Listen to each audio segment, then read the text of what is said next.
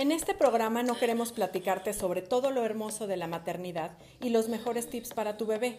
Aquí hablaremos sobre aquello que nadie te cuenta y que a veces te hará querer salir corriendo. En este espacio daremos voz a todas las que nos hemos sentido una mala madre. Mala madre.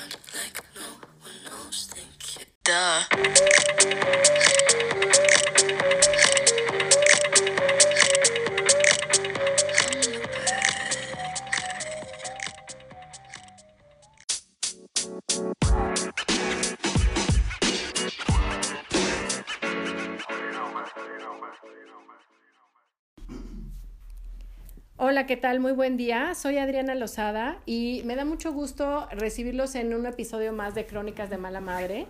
El día de hoy, pues, porque tengo una invitada muy especial que es Alina Aime Sánchez Ramos, quien es maestra y mamá de Ainara, que es una pequeñita muy especial, de quien hoy me encantará platicar con su mami, con Alina, al respecto de todo lo que tiene que ver con los niños que tienen una condición muy particular y que me encantaría que eh, pues nos amplíe un poquito más la información, que la verdad es que actualmente tenemos ya la oportunidad de acercarnos a mucha gente alrededor no solo de nuestra comunidad, sino de todo el mundo, con una diversidad de personales, de personalidades, de circunstancias, de situaciones que pues vale la pena conocer e informarnos cada vez más. Así que pues te doy la bienvenida, Lina. Buenas tardes. Me da muchísimo gusto recibirte. ¿Cómo estás? Hola, muchas gracias. Muchas gracias. Yo estoy muy contenta de poder participar contigo hablando de la condición de Ainara.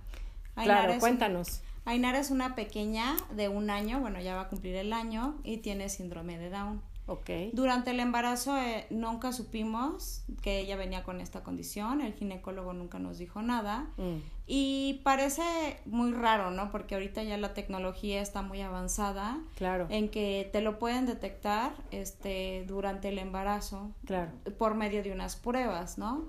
Pero a mí el ginecólogo nunca me mencionó estas pruebas, yo pensé que todo estaba muy bien y bueno, ahorita ya más empapada en el tema, sé que el 76% de los casos no lo saben hasta el momento de nacer. Claro, y eso se debe precisamente a que, eh, digamos, pasan por alto estas pruebas y es como, bueno, pues no importa si no se realizan, no hay, muchas, no hay muchos otros indicios durante el embarazo que te permitan saberlo. Y más allá eh, de tener conocimiento porque se pueda revertir o modificar algo, es decir, algo que no tiene que ver uh, una vez que un bebé tiene la condición desde que es concebido, no hay eh, alguna cuestión que se modifique durante, durante el embarazo. Más, básicamente es para que tú te prepares como mamá para saber que vas a tener un bebé con una situación diferente y con esta condición. Sí, efectivamente, yo no estaba preparada. Afortunadamente, una de mis grandes amigas y compañera del trabajo tiene una niña con eh, de tres años con síndrome de Down y ella fue la que me acercó a la asociación mm. Familias Trisomía 21 de Morelos en donde ya me explicaron de los cuidados que deben tener, ¿no? O sea, claro. un niño con síndrome de Down requiere varios estudios en el nacimiento, oftalmólogos, cardiólogos, este... Claro, porque hay ciertas enfermedades que se asocian mucho más o hay mayor predisposición para los niños que tienen esta condición. Sí, así es, por eso... Ahorita que mencionábamos eso, Platícanos un poquito, por favor, Alina, ¿por qué decimos que es una condición y pues no es una enfermedad? Es eh, básicamente algo que tiene que ver con la genética de estos pequeñitos y por eso entender, ¿no? Como la naturaleza de las diferencias que puede haber y sobre todo las grandes posibilidades que hay.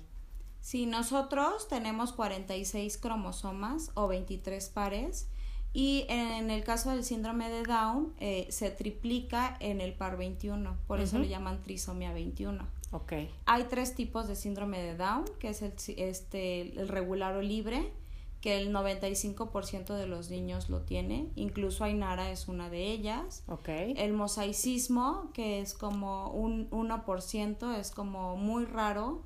En este síndrome de Down solamente se ven afectadas ciertas células, no todas y traslocación.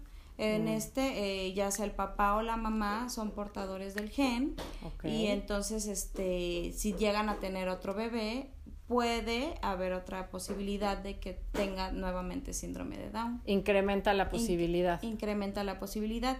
Es un mito que el, que el mosaicismo eh, es menos o hay, es leve. No existen grados en el síndrome de Down, solo estos tres tipos. Y bueno, este, ellos van a, de acuerdo a las terapias que tú les des, la estimulación, es como van a ir creciendo o, van a ser más productivos, ¿no? Si tú desde pequeños, como yo Ainara, que la tengo en terapias físicas, terapias de lenguaje, sensoriales. Porque como decías, parte de la condición eh, conlleva ciertas situaciones que pueden ser como pues una desventaja si no se atiende para ellos el tema de la tonicidad muscular, ¿no? A lo mejor la cuestión de la visión, como decías, ¿no? Que hay que estar más al pendiente porque digamos que son sus puntos débiles, ¿no? Que físicamente tienen más tendencia a padecer alguna cuestión relacionada con la salud en estas áreas. Sí, así es. Este, hay, hay tienden más a mayores enfermedades, a más enfermedades. Por eso es muy importante que los esté checando. De hecho, ahorita que Ainara ya cumple el año, tengo que volverle a hacer todos los estudios de cardiólogo, de oftalmólogo, para descartar este alguna situación okay, que, que ella padezca.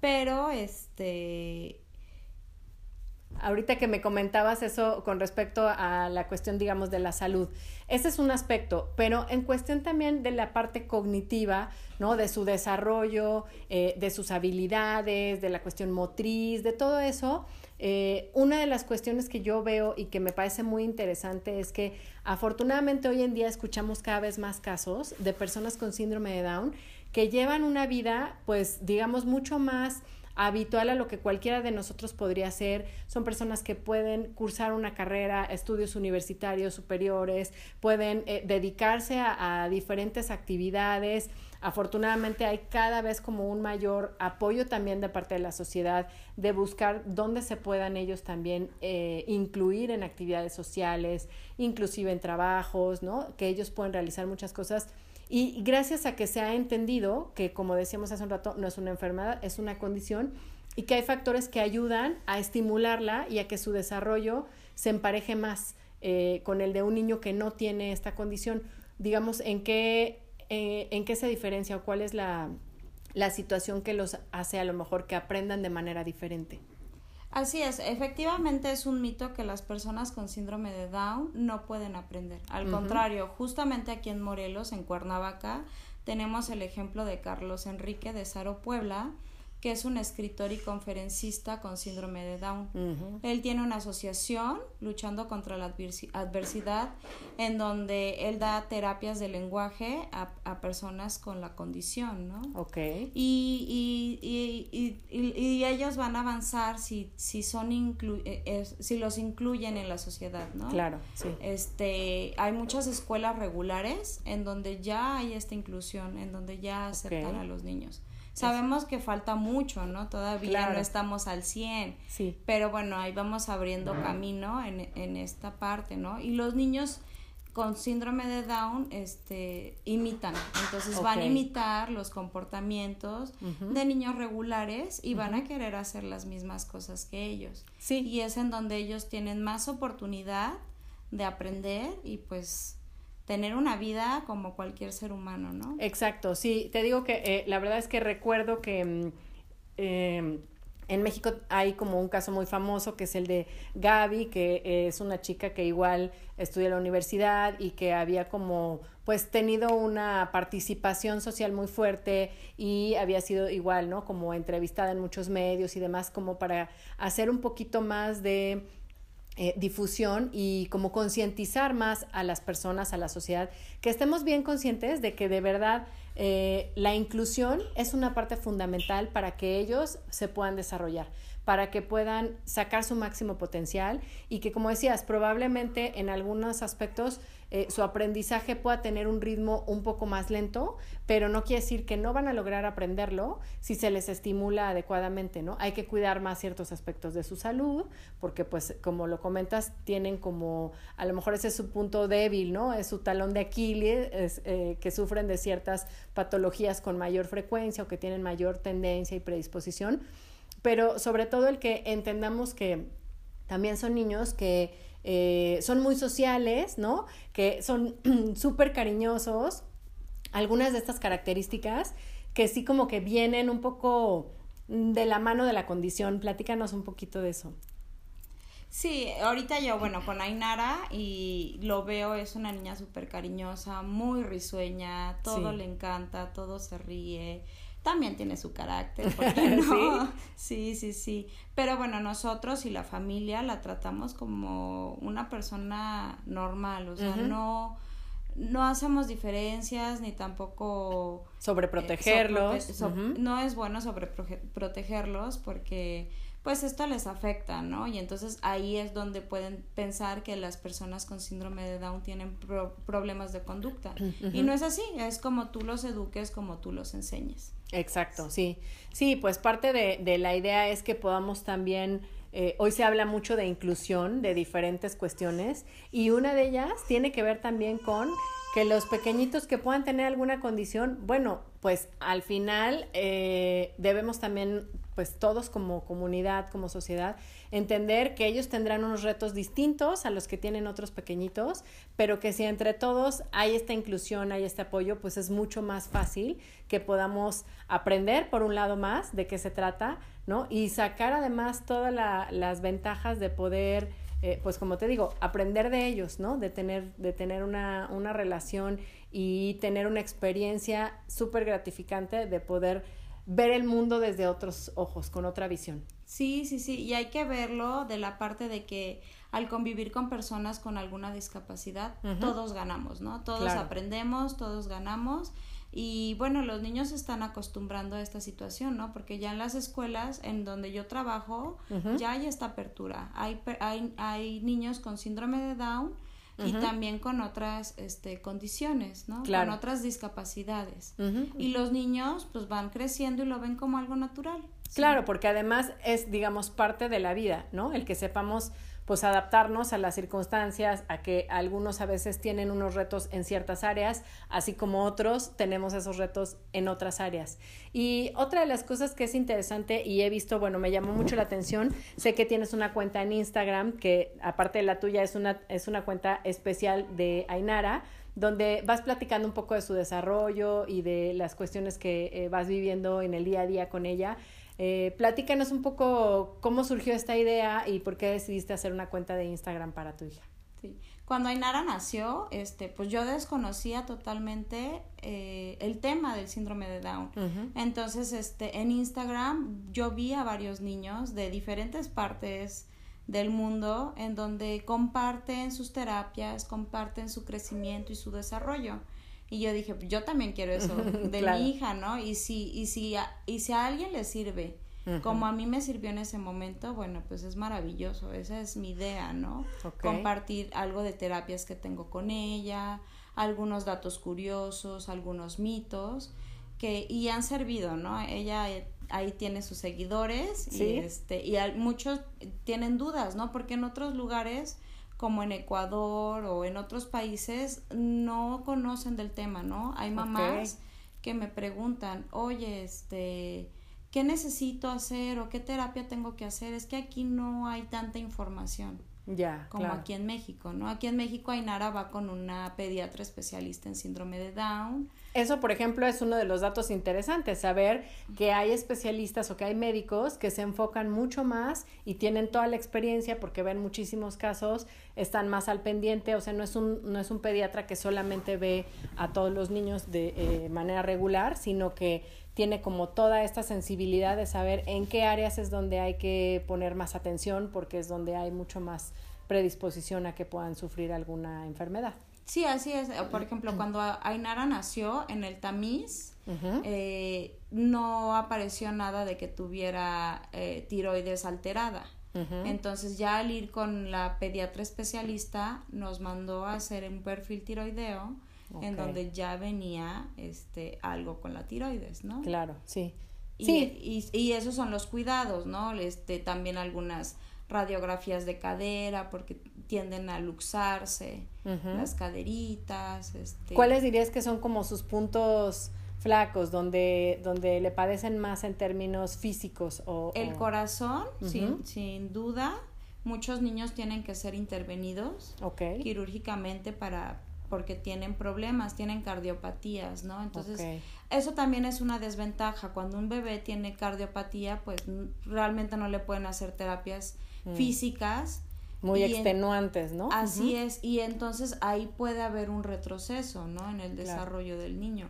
Si un niño regular, no sé, por ejemplo, logra mantener su cuello a los tres meses, a lo mejor un niño con síndrome de Down hasta los 5, 6, 7, ¿no? Ok. Pero y cuando llegan a tener una cardiopatía o algún problema del corazón, pues todavía pueden tardar mucho más porque no pueden ejercitarlos, ¿no? Pero esa es la importancia de saber que a diferencia de un niño que no tiene esta condición, bueno, a lo mejor hay que poner más énfasis no solo en un tipo de estimulación temprana que se haría para, para cualquier niño regular, sino con mucho énfasis en tonificar los músculos, ¿no? Por ejemplo. Sí, así es. Ainara desde el mes eh, comenzó con sus terapias físicas. Este, con América es una fisioterapeuta muy buena y se ha acoplado muy bien a Ainara y Ainara a ella.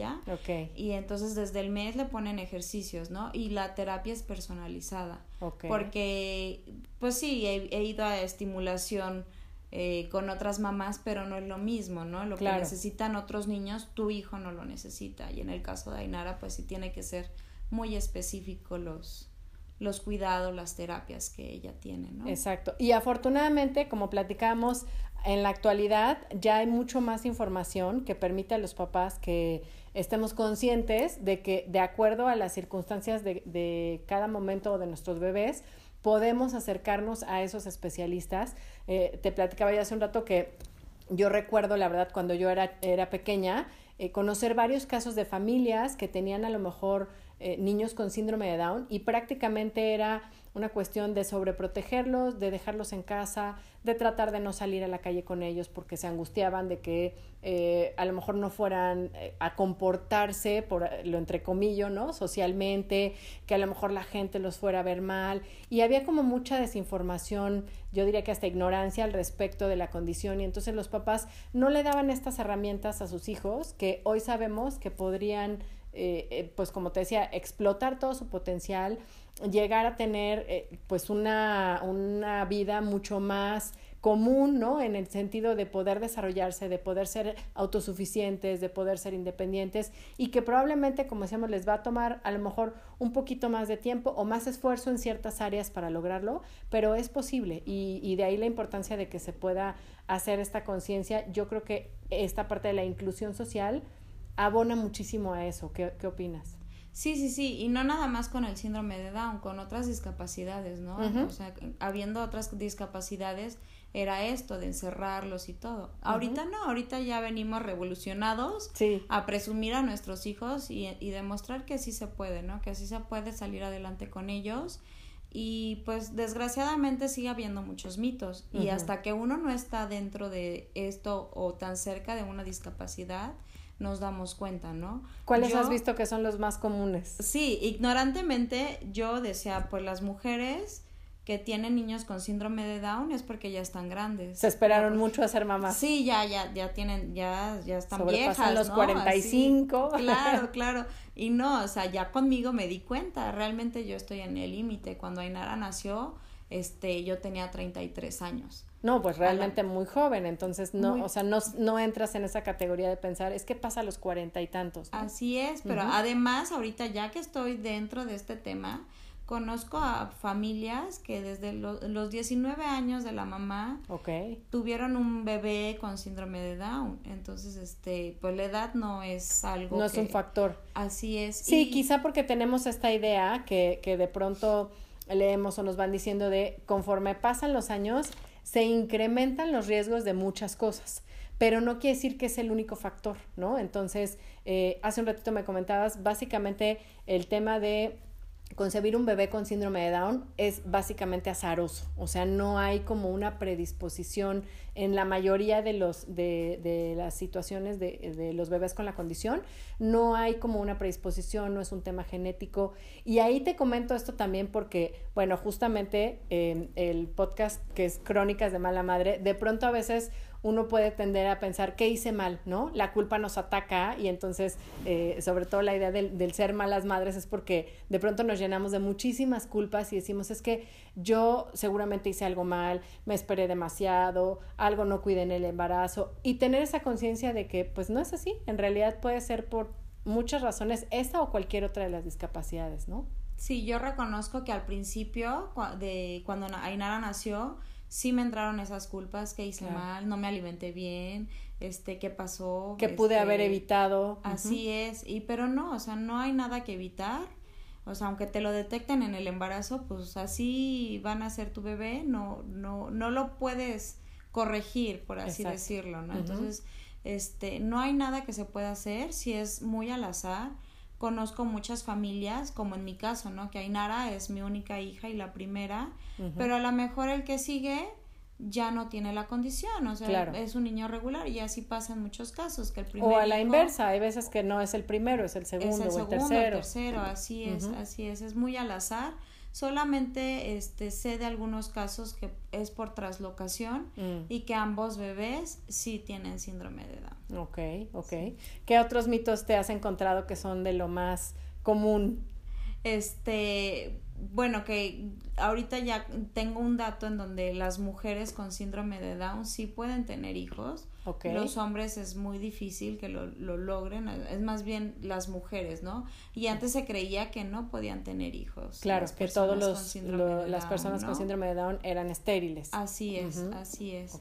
Un dato curioso también es que antes este, a las personas de, con síndrome de Down se les creía como una deidad como mm. algo divino, o sea, eh, tenían otro trato, ¿no? Ok, ok. Sí, o que algo, un otro mito es que todos son iguales. Y claro. no es así. Sí, hay ciertos rasgos físicos que a veces los caracterizan, pero no es eh, forzosamente que todos traigan un molde, ¿no? Así es, así es. O sea, todos, así, ojos almendraditos, este, manitas más cortitas, las orejitas más pequeñas. Sí. Pero bueno, o sea, todos son súper diferentes y físicamente se van a parecer a la familia. Y hasta de personalidad. Sí, sí, sí. O sea, en mi caso todo el mundo dice que se parecen a mí, que se parece a mi esposo. Ajá. Y yo digo, ¿y en dónde quedo yo? ¿En dónde eh. queda mi porcentaje? Claro. Este, y bueno, sí, efectivamente, en personalidad también son muy parecidos a la familia, ¿no? Claro. Hay niños que son muy extrovertidos. También hay niños que, que son introvertidos, que, que no les, que no son tan sociables, ¿no? Exacto, sí. Sí, que no va ligado a, a la condición, sino ya es parte de su naturaleza como cualquier niño, viene con una personalidad y se va forjando otra también de acuerdo a su entorno, a lo que vive, a muchas cosas. Sí, también yo pensaba que el síndrome de Down, pues ya tiene el síndrome de Down y ya no pueden tener otra condición o algo. Y no, me, también me he topado en donde tienen un, este, no recuerdo el nombre, como le llaman, pero que también pueden tener trastorno del espectro autista. Ok, es decir, puede combinarse. Sí, sí, sí, un, doble diagnóstico, por así decirlo. Ok. Y eso, bueno, son datos curiosos que te repito, hasta que no estás dentro Metido o muy en el cerca, este, te das cuenta, ¿no? Sí. Otro dato curioso, y, o sea, antes pensabas que, que el síndrome de Down, pues, es muy, muy raro, pues no, o sea, es uno entre cada 650 bebés. Wow, la verdad es que es una estadística bastante alta y como decíamos, si no hay pues una situación en particular que lo detone, si no es algo al azar, eh, que no tiene que ver solamente con cuestiones de la edad, sino que puede también presentarse en mujeres jóvenes, que no forzosamente eh, el haber tenido un bebé con síndrome de Down te predispone a que el siguiente eh, lo vaya a tener, ¿no? Hay como muchas cosas y ahí es donde creo que entre más logremos esta inclusión es donde más vamos a ir aprendiendo de todo ese tipo de, información, de tener como mm, pues mucho más conciencia, ¿no? Y poder estar mucho más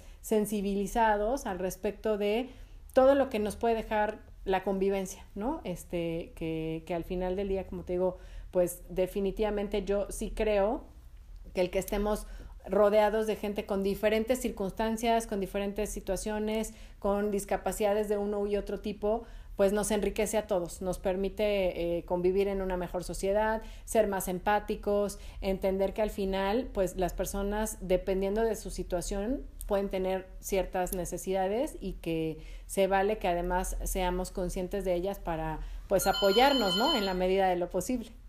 Sí, así es. Es, es. Aquí hay que darnos cuenta que todos ganamos, ¿no? Claro. Cuando convivimos con una persona con discapacidad, todos aprendemos, todos ganamos y este es parte de la inclusión, ¿no? Y es lo que estamos tratando, o yo en lo personal es lo que estoy buscando, ¿no? Que las personas sean vistas como personas. Así es, así es. Por supuesto. Que no haya distinción y eso también se da en el trato, ¿no? Exacto, sí, y en cómo los demás también somos conscientes de, bueno, al final del día eh, no puedes juzgar, ¿no? Lo que la otra persona está viviendo porque no estás en sus circunstancias. ¿Qué dirías, Alina, que ha sido el reto más fuerte para ti en esta experiencia, en este primer año que llevas de eh, vivencias con Alina, de, perdóname, con Ainara? Y eh, pues, ¿cuál ha sido como lo, lo más complicado a lo que te has enfrentado? El reto es ser mamá. Claro, de mamá, soy mamá primeriza, este, y tengo un doble trabajo, ¿no? Con Ainara, ¿no? me siento muy comprometida ayudarle en que todas las terapias y todo lo que podamos darle en este momento le ayuden y le beneficien a ella en su desarrollo y en su crecimiento. Claro, bueno, pues eh, eh, menudo reto que todas pasamos por ahí, ¿no? Que afortunadamente, como decíamos hoy, creo que eh, en muchos sentidos la tecnología, esta comunicación globalizada nos permite pues hacernos de muchas herramientas y tener a la mano muchos más recursos que anteriormente a lo mejor era más difícil acceder a toda esa información. La verdad es que es, maravilloso poder estar conectados en esta aldea global y, poder compartir y poder tener como eh, toda esta información a la mano y la verdad es que me ha, encantado conocerte, platicar contigo eh, y que esperemos que esto nos ayude también a que la gente se acerque más, se interese, conozca, investigue. Como decías, afortunadamente aquí en, en Cuernavaca hay muchísima información, hay varias asociaciones, hay centros educativos especializados en la condición, pero también que cada vez son más las instituciones que dentro de esta inclusión van abriendo las puertas para que los niños con síndrome de Down sean parte de nuestra sociedad normalmente como debería de serlo, ¿no? Así es. Eh, justamente hace como dos semanas se abrió una cafetería que está en el centro de Cuernavaca en donde este, están contratando personas con alguna discapacidad, ¿no? Claro, sí, y eso está buenísimo, el que podamos también tener esa apertura, saber que habrá ciertas actividades en las cuales, así como no todos seríamos candidatos, pero otras en las que los niños con síndrome de Down pueden perfectamente desempeñarse y sobre todo si desde pequeñitos han sido correctamente estimulados para sacar pues el máximo de su potencial. Entonces, pues muchas felicidades, la verdad, por eh, esta labor que tú haces de manera personal, que tu inspiración haya sido Ainara, pues finalmente eso creo que para todas las mamás siempre nuestros hijos son nuestra gran inspiración en tu caso tienes como una doble inspiración por el reto que implica lo que decíamos la inclusión y el poder pues difundir un poquito más, que la gente eh, no se quede con estas ideas, con estos mitos y que al final nos abramos a conocer más de, de todos, ¿no? Así es. Pues muchísimas gracias, Alina. Eh, agradecemos también a tu esposo Mauricio, que bueno, está aquí apoyándonos en platicar precisamente con Ainara mientras tú y yo conversamos. y por otro lado, bueno, pues compártenos por favor la cuenta de Instagram para que puedan seguir a Ainara, su crecimiento, su desarrollo, que además de ser una, una pequeñita preciosa y bueno, pues los bebés siempre eh, nos sorprenden de pronto con sus ocurrencias y poder también ir siguiendo todo su desarrollo. Ay, muchas gracias. Sí, eh, su cuenta es ainara.rs19.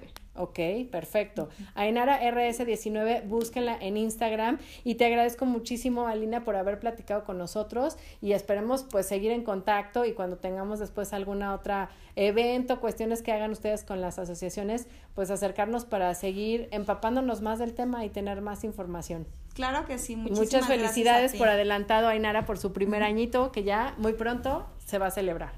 Sí, muchas gracias. Muchas gracias. Gracias a ustedes por acompañarnos también el día de hoy y pues eh, invitarlos como siempre a que compartan esta información, a que nos sigan en redes sociales como Crónicas de Mala Madre, a que puedan también dejarnos sus comentarios en las redes sobre eh, cuáles son los temas que más les han interesado. Estamos muy contentos porque cada vez crece más el número de reproducciones y de escuchas y eso nos encanta porque podemos también acercarnos más a los intereses que ustedes tienen. Así es que no dejen de ponerse en contacto mandarnos su información y cuáles son eh, los temas que les gusta que platiquemos. Y bueno, pues muy pronto tendremos también algunas otras sorpresas en este podcast para seguir enriqueciéndolo. Recuerden que se trata de este hermoso camino de la maternidad, de quitarnos las culpas para ya no sentirnos tan mala madre. Así es que pues muchísimas gracias y hasta la próxima. Chao.